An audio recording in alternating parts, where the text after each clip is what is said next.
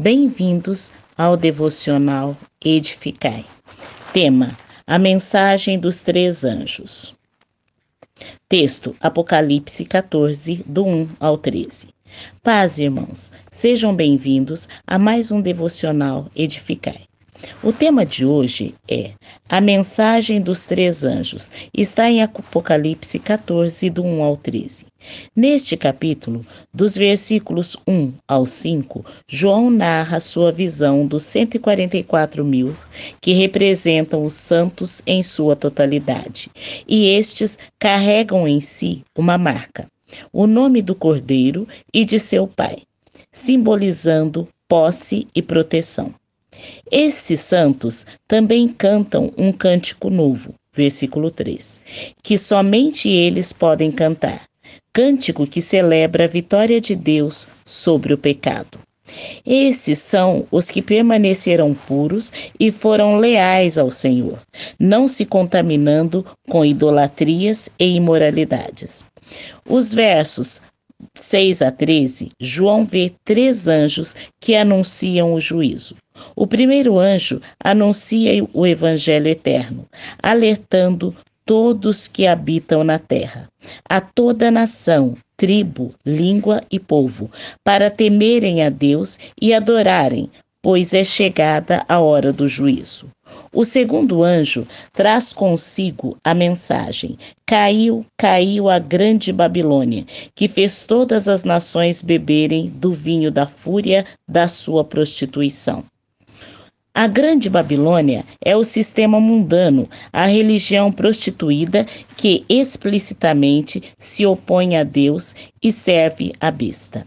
A Grande Babilônia foi finalmente derrotada. A igreja, que foi perseguida, venceu.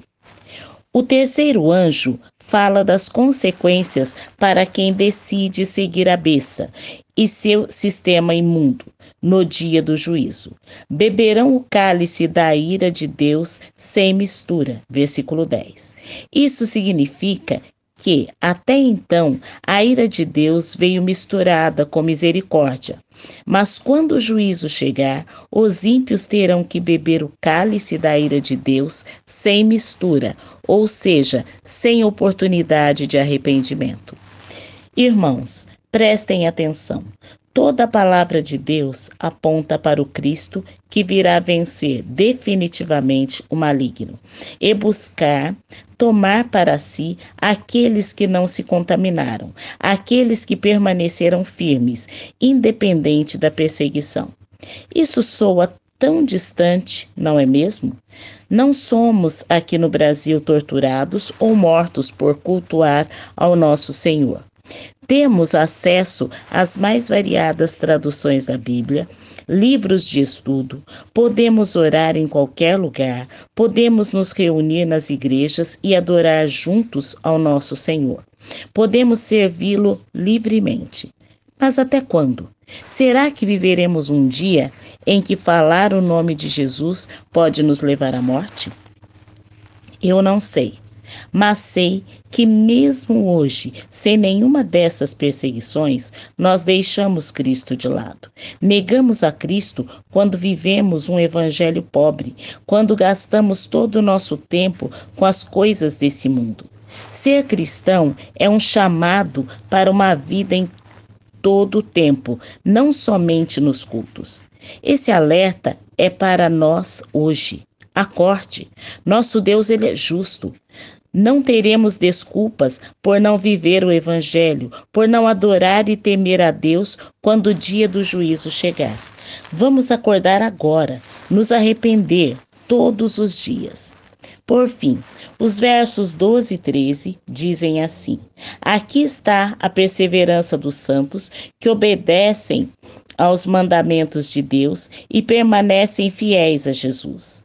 Então ouvi uma voz do céu dizendo: Escreva: Felizes os mortos que morrem no Senhor de agora em diante, diz o Espírito. Sim, eles descansarão das suas fadigas, pois as suas obras os seguirão.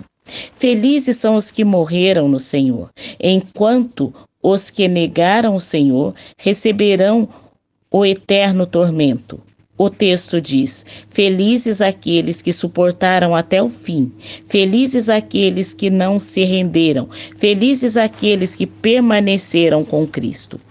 Os mortos em Cristo não são levados para o céu pelas obras, mas levam as suas obras para o céu. Não somos salvos pelas obras, mas para as boas obras. Suas obras o seguirão. Que temido e glorioso será esse dia. Eu espero que esse texto tenha falado ao seu coração. Medite nele durante esse dia. Que o Senhor nos abençoe grandemente. Camila Castro, Devocional Edificai e Equecede Hortolândia.